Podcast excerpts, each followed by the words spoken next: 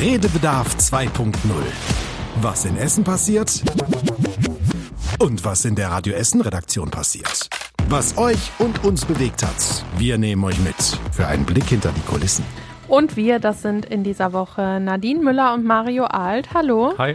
Und wir sprechen mit euch über die wichtigsten Themen der Woche und geben euch dabei aber auch immer so einen kleinen Einblick in unsere Redaktion. Wir sprechen also nicht nur über die Themen selbst, sondern wir holen uns die Kollegen aus der Redaktion direkt ins Studio und die erzählen dann von einer besonders schwierigen Recherche oder einem besonderen Reportereinsatz, den sie in der Woche erlebt haben. Und da gibt's wieder einige diese Woche, würde ich sagen. Ja, spannender Reportereinsatz war eigentlich schon das passende Stichwort, denn unser Reporter, der konnte oder durfte hinter verschlossene Türen blicken, mhm. aber auch gleichzeitig hatte er was mit sehr, sehr kleinen Autos zu tun. also wie das zusammenhängt oder vielleicht auch nicht, ähm, werden wir besprechen. Autos ist auch sogar ein gutes Stichwort, denn wir sprechen auch wieder über die ähm, Sperrung der A42. Da gab es nämlich mhm. eine Bürgerversammlung und mhm. ob es da hitzig geworden ist oder nicht. Da ne? gibt's ziemlich genervte Anwohner auf jeden Fall. Das können wir schon vor vorwegnehmen. Tim Schröder ist jetzt hier bei uns. Hallo Tim. Hallo. Und du hast erzählt, du warst diese Woche auf einem Termin, da warst du auch schon mal mit deinen Söhnen zusammen, ne? Ja, es geht um den Slot Car Club Ruhr. Die haben ihre Carrera-Bahn und das ist tatsächlich eine der größten Carrera-Bahnen in ganz Nordrhein-Westfalen. Mhm. 38 oder 36 Meter lang ist die, sechsspurig. Das Boah. ist total süß bei denen gemacht. Ähm, die haben zum Beispiel unter der Decke so eine ähm, Gondel hängen von einer Seilbahn, wie ich die früher auch im mhm. Kinderzimmer hatte. Und so sind die total detailverliebt, sind so ganz viele kleine Schalter, wo man dann einschalten kann, von wegen die Straße ist rutschig und so. Das ist Quatsch, ne? Das ist natürlich nicht rutschig deswegen, ne? Aber die, die Kinder lieben es da, diese Knöpfe zu drücken. Und die, die haben. Kinder, ich würde es auch lieben, glaube ich, wenn ich das jetzt ja, höre. Ja, ja. Habt ihr als Kind nicht? das auch gemacht? Ich hatte eine, ich hatte, ja, ich hatte mehrere Carrera-Bahnen, glaube ich, mhm. immer mal so gewechselt und allein dieses Highlight, aber es, es lebt so ein bisschen davon, die nicht immer zu haben, sondern die dann wieder auszupacken, aufzubauen, die Autos dahin die mit kann ja Freunden. auch nicht immer stehen. Nee, die ist ja, ja viel zu groß. Außer eben beim Slot Car Club, ja. da steht die immer. Da steht sie immer und mittwochs haben die auf und die haben mir erzählt, dass sie dann auch die Kinder aus der Nachbarschaft auch kostenlos fahren lassen. Kindergeburtstag, alles gibt es da, aber da steht alles vor dem aus, denn hm. die haben im Dezember was ganz Schreckliches festgestellt. Wir sind vor Weihnachten hier in unsere Werkstatt reingekommen und wir trauten unseren Augen nicht. Die Decke ist schon so gut wie runtergekommen. Da ist so viel Feuchtigkeit, dass die Decke das nicht mehr gehalten hat. Ja, das Dach ist kaputt, ne? Das Dach ist kaputt. Es ist die Werkstatt. Also einmal ist vorne so eine große Halle eben mit dieser Carrera-Bahn und direkt dahinter ist eben diese Werkstatt. Da stehen ganz viele Eimer auf dem Boden, ganz viele Töpfe, wo sie eben versuchen, das Wasser, was von der mhm. Decke tropft, aufzufangen. Funktioniert aber nicht. Der Boden ist trotzdem nass. Da sind so Arbeitstische rundrum, alles nass. Da steht ein Computer, da sind die ganzen Schränke mit den Ersatzteilen für die Autos, alles nass. Und wenn da jetzt nicht schnell was passiert, dann können sie das Ding nur noch abreißen. Also sie suchen sagen. quasi einen Dachdecker. Ja, sie finden keinen und ehrlich gesagt haben sie natürlich auch nicht die Kohle dafür, jetzt da Gott weiß was reinzustecken. Und deswegen haben sie auch schon angeboten, selber zu helfen. Ich glaube gar nicht, dass das so aufwendig ist, weil das ist ein Flachdach, da müssen wahrscheinlich nur so ein paar Teerbahnen drauf, aber man braucht halt einen Profi. Mhm, das stimmt. Und meinst du, man kann, du sagst, alles ist nass, kann man denn die ganzen Carrera-Bahnteile überhaupt noch retten? Wie gesagt, die Halle davor, da ist es noch nicht, mhm. noch nicht, aber ich könnte mir vorstellen, dass es nicht mehr lange dauert, bis auch das Wasser dahin fließt. Man sagt immer, Wasser findet immer einen Weg und deswegen, mhm. ja, also da ist tatsächlich Eile geboten. Ähm, da muss schnell was passieren, sonst äh, haben wir eine Attraktion in Essen weniger. Ja, da drücken wir auf jeden Fall die Daumen. Dann hast du in der Woche noch einen anderen Termin. Du warst nämlich wieder hinter verschlossenen Türen, vielleicht in Anführungsstrichen. Stand da auch eine Carrera-Bahn? Nein, das stand da nicht. Ähm, ich war auf der Villa Hügel gewesen und es war wirklich super, super spannend. Erstmal bin ich in die große Diele gekommen. 420 Quadratmeter groß ist die Diele von den Krupps. Und dann äh, hat mich ähm, die äh, Kuratorin dort eben so ein bisschen durch die Villa geführt und hat mir eben gesagt, Mensch, wo wollen wir denn jetzt lang gehen? Nach links oder nach rechts? Und dann habe ich gesagt, nach links, weil rechts war abgesperrt. ne? Und dann sagte sie, nein, wir gehen schräg. Und da war tatsächlich hinter Vorhängen versteckt eine Türe, die dann oh. runter in den Keller führte. Und da kam uns so eine warme Luft entgegen. Wir sind in den China-Raum gekommen dort unten. Da haben die Alliierten große Partys gefeiert. Dann ging es rüber zum Schwimmbad. Also die Kupps hatten tatsächlich auch ein Schwimmbad gehabt. Übrigens mit kaltem Wasser. Mhm. Leitungswasser haben die da nur benutzt. Aber warme Luft war dort unten gewesen. Das letzte Mal haben die Alliierten tatsächlich ihre Füße da ins kalte Wasser gesteckt. Jetzt Und jetzt du. Nein, leider nicht. Es, also ich, ich hätte es gerne gemacht, ne? aber es war natürlich total spannend zu sehen. Später sind wir dann hoch noch in die zweite Etage, in das Badezimmer des Kaisers. Das hat man extra für ihn damals gebaut. Der Kaiser hatte in seinem Schloss in Berlin tatsächlich kein warmes Wasser in seinem Badezimmer, aber hier bei uns in Essen, mhm. bei den Krupps gab's das. Und er konnte von der Badewanne aus sogar in den ähm, Garten der Villa Hügel schauen. Also sehr, sehr spannend, sehr tolle Eindrücke eben auch mal in das Leben der Krupps, wie man sie normalerweise bei einer normalen Führung nicht bekommt. Das liegt zum Teil auch daran, dass die Räume so klein sind, dass man mhm. da mit großen Besuchergruppen gar nicht reingehen kann. Ähm, ich habe viele Fotos gemacht und ich habe einfach diese Führung, die ich bekommen habe, 20 Minuten lang ist die aufgezeichnet und die kann man auf unserer Homepage nachhören. Ich würde sagen, sehr empfehlenswert. Tim, ich finde das so toll. Du hattest ja schon mal den ein oder anderen Termin in der Villa Hügel. Immer wenn du zurückkommst, bist du so begeistert. Ja, ich finde das toll da. Und jedes Mal, wenn ich da bin, denke ich mir, man müsste da viel öfter hingehen. Das ist wirklich ein, ein wirklich ein, ein toller Raum, eine tolle Villa und äh, mit ganz viel Historie dahinter. Und man muss mal, vielleicht kann ich das mal ausplaudern. Ich hatte vorgehabt, als die letztes Jahr 150 Jahre alt geworden sind, mal ähm, einen Tag im Leben des Alfred Krupp zu machen. Mhm. Und ich hatte mir gewünscht, einfach mal zu sehen, wo hat der geschlafen, wie hart war die Matratze gewesen, auf der er geschlafen hat, wo hat er gefrühstückt und so weiter. Das geht aber alles gar nicht, weil es gibt das alles gar nicht mhm. mehr. Also es gibt nicht mehr das Bett der Krupps. Und ähm, insofern gibt es noch so ein bisschen etwas, wo man durchs Schlüsselloch gucken kann und so ein bisschen erleben kann, wie, wie die Krupps eben damals da getickt haben, mhm. wie das alles funktioniert hat. Ich weiß zum Beispiel, er war jemand, der auch beim Bau der Villa Hügel ganz, ganz kräftig die Finger im Spiel hatte, der ganz genaue Vorstellungen hatte. Mhm. Die hatten zum Beispiel erst eine Heizung eingebaut mit warmem Wasser, hat ihm nicht gefallen, wurde wieder rausgerissen. Jetzt wird die Heizung, er wird die, die Villa auch heute noch mit einer Heizung mit warmem Luft betrieben. Mhm. Also sehr, sehr viele schöne Ich glaube, du wärst der perfekte Kandidat für diese Rolle gewesen in deiner Geschichte. Vielleicht. Vielleicht gibt's das ja irgendwann nochmal. Danke, Tim. Ja, in den letzten Tagen und Wochen, da gehen Hunderte und sogar Tausende Menschen auf die Straße und äh, demonstrieren gegen Rechtsextremismus mhm. und gegen die AfD.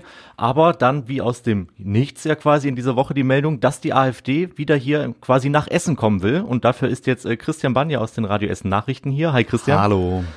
Was hat das damit auf sich, was ich gerade angedeutet habe? Die AfD will nach Essen kommen die hat tatsächlich einen Parteitag, sogar einen Bundesparteitag bei uns in der Stadt in Planung. Mhm. Das soll in der Grugehalle stattfinden. Das hatten wir von einer ganzen Reihe an Jahren auch schon mal. Nur damals war die Partei eben noch wesentlich kleiner und ähm, ja, also das ist schon so, dass man davon ausgehen kann, dass es da auch eine ganze Menge Gegendemos und sowas geben wird. Es ist auch noch nicht klar, wie es am Ende ablaufen wird, weil auch die Messe und die Stadtverwaltung, die sind auch nicht so unbedingt glücklich darüber, mhm. dass sie das jetzt angekündigt hat. Und deswegen laufen da auch noch Beratungen, ob man das irgendwie vielleicht verbieten könnte. Ja, wenn es nicht klappen würde, das zu verbieten. Ähm, wir hatten ja die große Demo auch bei uns in Essen, nachdem dieser Skandal von dem Treffen der Rechtsextremen und der AfD-Politiker bekannt wurde. Da waren ja auch tausende Menschen in Rüttenscheid unterwegs, auch an der Messe. Da könnte genau. man sich auf ganz schön viel Gegenwind einstellen, ne? Mit Sicherheit. Also damals vor knapp zwei Wochen waren knapp 7000 Menschen tatsächlich auf der Straße. Mhm. Das war aus Sicht der Organisatoren wirklich ein Riesenerfolg. Die haben mit viel, viel weniger Leuten gerechnet. Und deswegen muss man davon ausgehen. Das ist dann übrigens auch am Ende so in der Gesamtgemengelage, dass wie die äh, Stadt Essen und die Messe da wahrscheinlich argumentieren werden. Nämlich auch aus dem Gedanken der Sicherheit. Also wenn da wirklich so ein Parteitag ist und dann Tausende, vielleicht sogar Zehntausende Leute hier hinkommen und mhm. demonstrieren, wie kann man das alles dann tatsächlich arrangieren, dass das friedlich bleibt und dass es da keine Verletzten oder Krawalle oder sonst was gibt? Aber ich glaube, wir müssen noch mal ganz kurz erklären, warum die nicht einfach so im Vor Vorhinein jetzt einfach sagen können, wenn die Partei das ankündigt oder das vorhat, dass sie nicht mhm. einfach direkt sagen, nö, wollen wir nicht. Nö, die Messe ist eine öffentliche Einrichtung mhm. und die müssen alle gleich behandeln. Mhm. Und da es eben auch schon Parteitage von anderen Parteien gab, wo jetzt eben keiner irgendeine Beschwerde eingelegt hat, müssen die auch an die AfD erstmal die Krugerhalle vermieten und können nicht einfach sagen, nö, das geht nicht. Das mhm. muss man verdammt gut argumentieren, wenn man das will.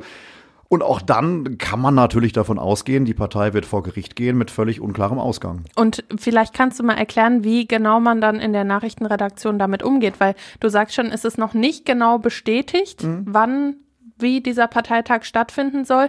Und wir warten ja auch heute noch auf ein neues Update. Das heißt, es ist alles so ein bisschen unklar. Es ist aber ein genau. großes Gesprächsthema bei uns. Da bleiben wir natürlich dran, völlig logisch. An diesem Freitag heute, da trifft sich der Aufsichtsrat der Messe und spricht alles das genau durch. Mhm. Mit denen sind wir auch schon in Kontakt. Ähm, Wann es da genau was Spruchreifes gibt, Das wissen wir natürlich nicht. Also wir sind da dran, halten den Kontakt und warten selber. Das ist dann doch bestimmt gar nicht so einfach, wenn man auf diesem Nachrichtenplatz sitzt und weiß, wir äh, berichten über ein Thema. Wir wissen, da passiert irgendwas. Wir kriegen aber noch keine ganz genauen Infos und wissen auch noch nicht, wie es da weitergeht. Wie gehst du damit um? Mit Geduld. Also, nee, äh, ganz ehrlich, was soll ich anderes machen? Also natürlich wissen wir das. Wir haben das bei uns auch im Plan stehen. Achtung, heute drauf achten, da kommt was oder da müssen wir nachfragen. Aber letzten Endes, da kann man nicht viel machen. Es ist ja was, was erstmal jetzt besprochen werden muss, was die selber beschließen müssen. Also es ist ja jetzt nicht so, dass irgendwas passiert wäre und wir kommen mhm. nicht an die Informationen, weil wir irgendwie da keinen Kontakt haben oder sonst was das ist in dem Fall tatsächlich einfach eine Sache, geduldig hm. sein, abwarten, dass da was beschlossen wird und dann mal freundlich nachfragen. Wobei, ähm, ich denke, die Tendenz ist schon klar. Also wenn es um den reinen Willen geht, dann wird es mhm. ganz klar nicht stattfinden. Das genau. kann man schon sagen, weil ja. keiner möchte das hier in der Stadt Essen und bei der Messe. Das Problem ist, dass man halt wirklich auch schaut, macht es Sinn, aus rechtlichen Gründen das zu verbieten? Mhm. Oder macht es halt eben keinen Sinn und man muss es halt irgendwie schlucken? Ja, es hat natürlich so ein bisschen was Symbolisches. Ne? Also mhm. Also wenn man jetzt sagt, nein, ihr seid hier nicht willkommen und die müssen sich erstmal einklagen, ja. hat das irgendwie schon so einen anderen Hintergrund, als wenn man jetzt sagen würde, die Stadt Essen hat es eben einfach hingenommen, das ist dann irgendwie Klar. eben so und da kann man nichts machen. Ja. Ne? Das, das klingt einfach ganz anders. Und wahrscheinlich habt ihr aus der Nachrichtenredaktion dann auch so ein bisschen die Reaktionen im Blick, wie die Leute reagieren, wenn es da ein Ergebnis gibt, ne? Das haben wir definitiv. Da wird es auch automatisch schon Reaktionen geben aus der Politik. Mhm. Ich vermute auch vom Oberbürgermeister und so weiter und so fort. Den Rest müssen wir dann über unsere Reporter klären. Also wir müssen Geduld haben, noch bis heute Nachmittag. Am Freitag zeichnen wir immer auf. Und wenn irgendwas passiert, dann hört ihr es auf jeden Fall. Vielleicht noch am Nachmittag in unseren Nachrichten. Sonst lest ihr das aber natürlich auch immer alles auf radioessen.de. Danke, Christian. Ja, es ist das Dauerthema quasi seit Wochen, zumindest im Essener Stadtverkehr, weil man eben ja damit gezwungenermaßen konfrontiert wird, weil man einfach nicht vorankommt, denn es gibt nämlich massig Stau, vor allem in Vogelheim. Grund ist natürlich die A42-Sperrung. Und da gab es jetzt schon wieder ein nächstes Treffen und Kostas Mitsalis war mit dabei. Ja, da waren 80 Vogelheimer, die wurden da eingeladen in die Mensa der Gesamtschule. Äh, ja, und da hat die Stadtverwaltung, also die Umweltdezernentin und der Chef des Straßenverkehrsamtes versucht, sagen, ja, wirklich versucht, denen zu erklären, wie es weitergeht, wie lange die Staus noch dauern, weil äh, man muss sich ja vorstellen, seit äh, kurz vor Weihnachten ne, wird mhm. der komplette Verkehr, der über die 42 lief, durch Wohngebiete umgeleitet. Ein paar Lastwagen fahren an der A42 vorbei, also die weiträumig dann über die A2 oder eben über die A40, das hören wir auch jeden mhm. Tag, dass die noch voller geworden mhm. ist. Aber sehr, sehr viele kacheln da wirklich durch Wohngebiete durch Straßen, die für so viele Autos gar nicht gebaut sind. Äh, die Leute haben keine Chance, morgens rauszukommen, zur Arbeit, zur Schule zu kommen. Genau. Die Kinder. Es, es war eine Bürgerversammlung mhm. äh, von den Vogelheimer, Vogelheimer Bürgerverein war das, glaube ich, sowas in die Richtung, ja, die das, ähm, die dazu eingeladen haben. Du hast es ja gerade schon angedeutet. Ähm, wie frustriert sind die da gewesen? Also haben, waren die sauer? Hat man das denen angemerkt? Haben die auf den Tisch gehauen, sind aufgestanden. Ich habe sowas einmal miterlebt und da ging es wirklich hoch her oder waren die alle noch so ein bisschen sachte? Äh, die waren natürlich sauer, aber äh, meiner Meinung nach zu Recht. Wir können ja mal kurz reinhören. Ich komme aus Vogelheim einfach nicht raus. Und nachmittags auch nicht mehr rein. Ich komme nicht nach Hause. Äh, vor allen Dingen hier in den Nebenstraßen in Vogelheim ist manchmal kein Durchkommen, weil alle Leute versuchen, Abkürzungen zu nehmen und auf die Vogelheimer Straße kommt man auch nicht drauf. Die LKWs erzeugen Erschütterung. Das heißt, wenn sie abends schlafen, dann haben sie das Gefühl, der LKW fährt durch ihr Schlafzimmer. Ja, der Stau, das stelle ich mir so ein bisschen so vor, als ob man morgens losfährt und direkt im Stau auf der A40 startet. Die stehen ja da manchmal einfach ewig lange, brauchen eine Stunde zur Arbeit, wo man eigentlich. Länger, länger, teilweise. Also äh, eine Frau sagte mir, äh, sie muss knapp fünf Kilometer fahren. Ja. Früher hat sie dafür so zehn Minuten gebraucht, 15. Jetzt braucht sie mehr als eine Stunde. Die muss pünktlich da sein, auf jeden Fall vor acht. Das heißt, sie fährt vor sieben los, damit sie halbwegs pünktlich bei der Arbeit mhm. ist. Oder der Mann, der gerade, äh, der wohnt in der Nähe der Hafenstraße, wo die Lkw mhm. herdonnern.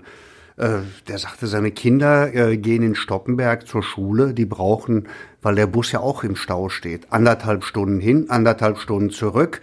Oft sehen Sie, der Bus kommt nicht weiter, steigen in alten Essen aus, gehen zu Fuß. Mhm. Ja, und äh, ihr kennt ja das Wetter der letzten Tage. Dann ja. kommen die da klatschnass zu Hause an, durchgefroren. Also. Und jetzt gab's aber ja Infos, wie es weitergeht.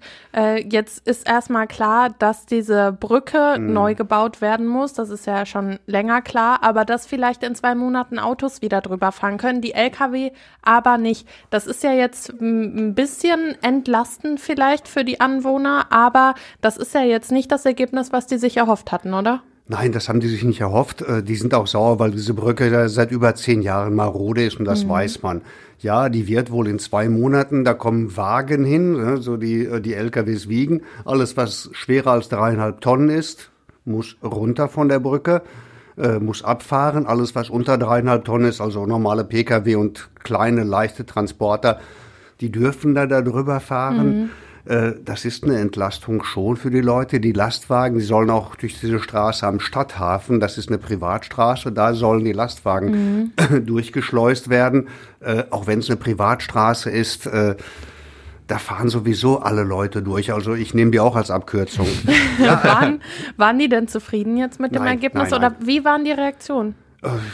ja, die sind genervt. Die möchten was Konkretes. Die mhm. möchten wirklich da, dass was passiert, weil die Ankündigung, da wird eine neue Brücke gebaut, ja, da wird eine gebaut, nördlich von der alten, dauert mindestens fünf Jahre. Wir wissen bei diesem Bauvorhaben mindestens fünf, heißt sechs, sieben, ja. acht, neun, zehn Jahre. Mhm. Äh, das ist keine Perspektive für Menschen, die da wohnen.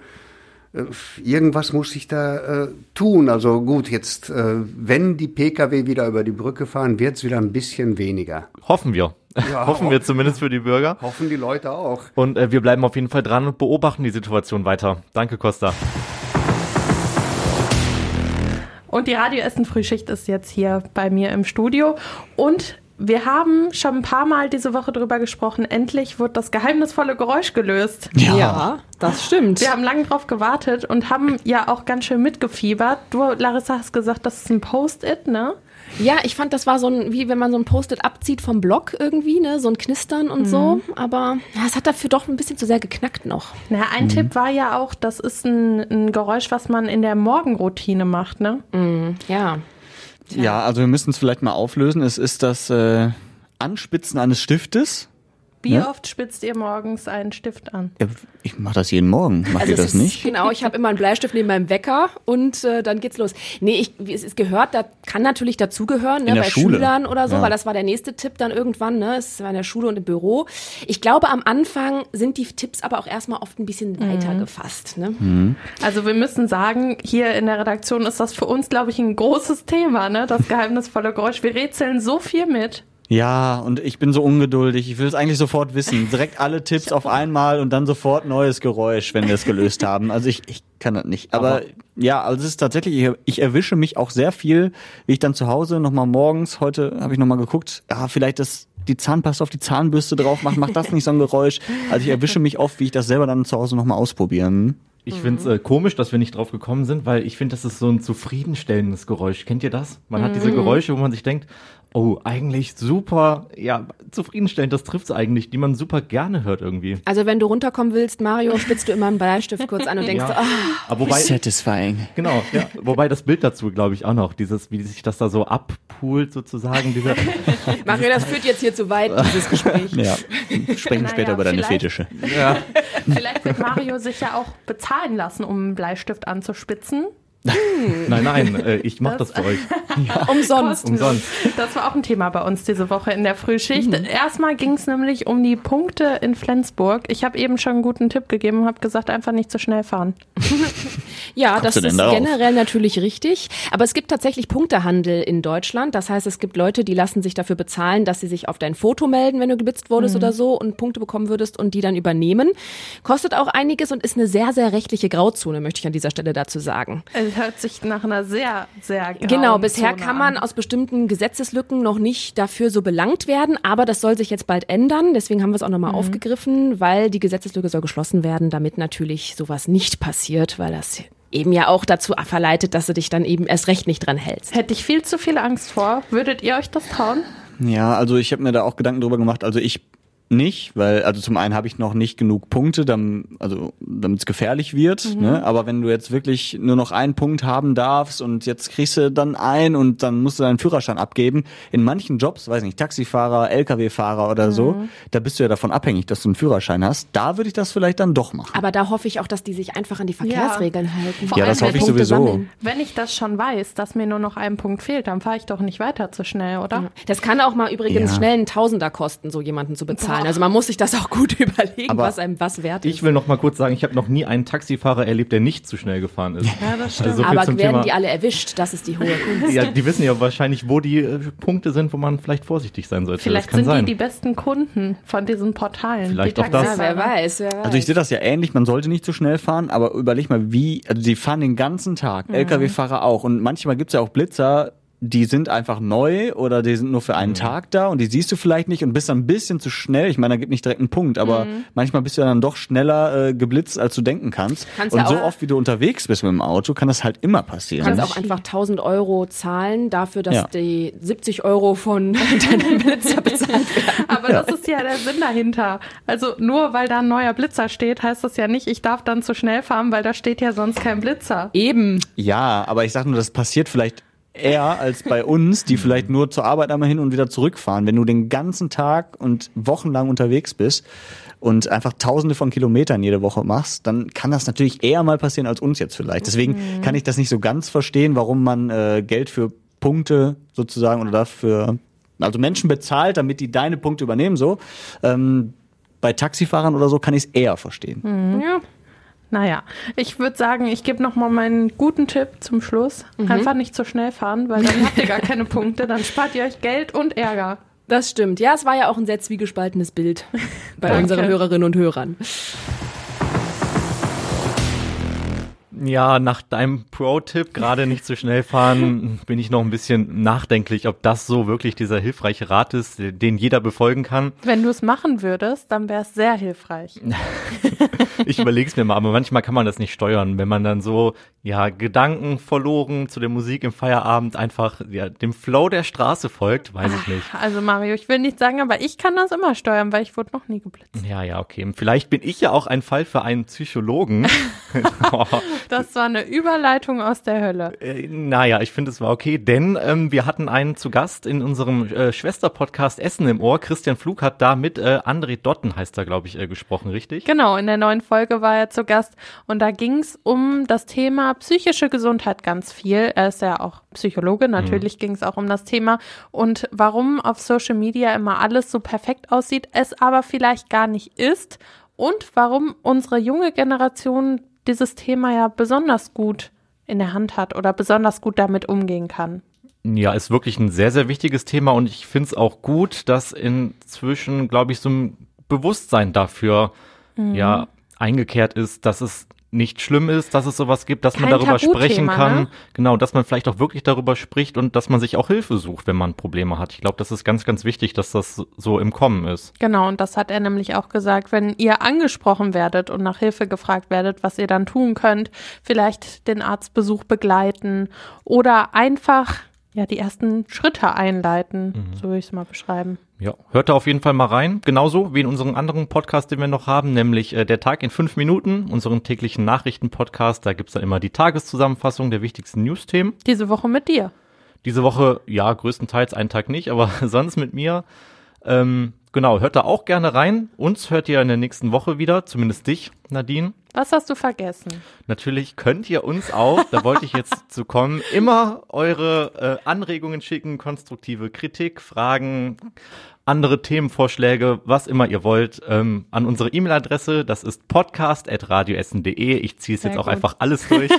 ähm, danke fürs Zuhören und äh, bis bald. Wir hören uns nächste Woche. Redebedarf 2.0. Der Radio Essen Podcast. Auf radioessen.de und überall da, wo es Podcasts gibt.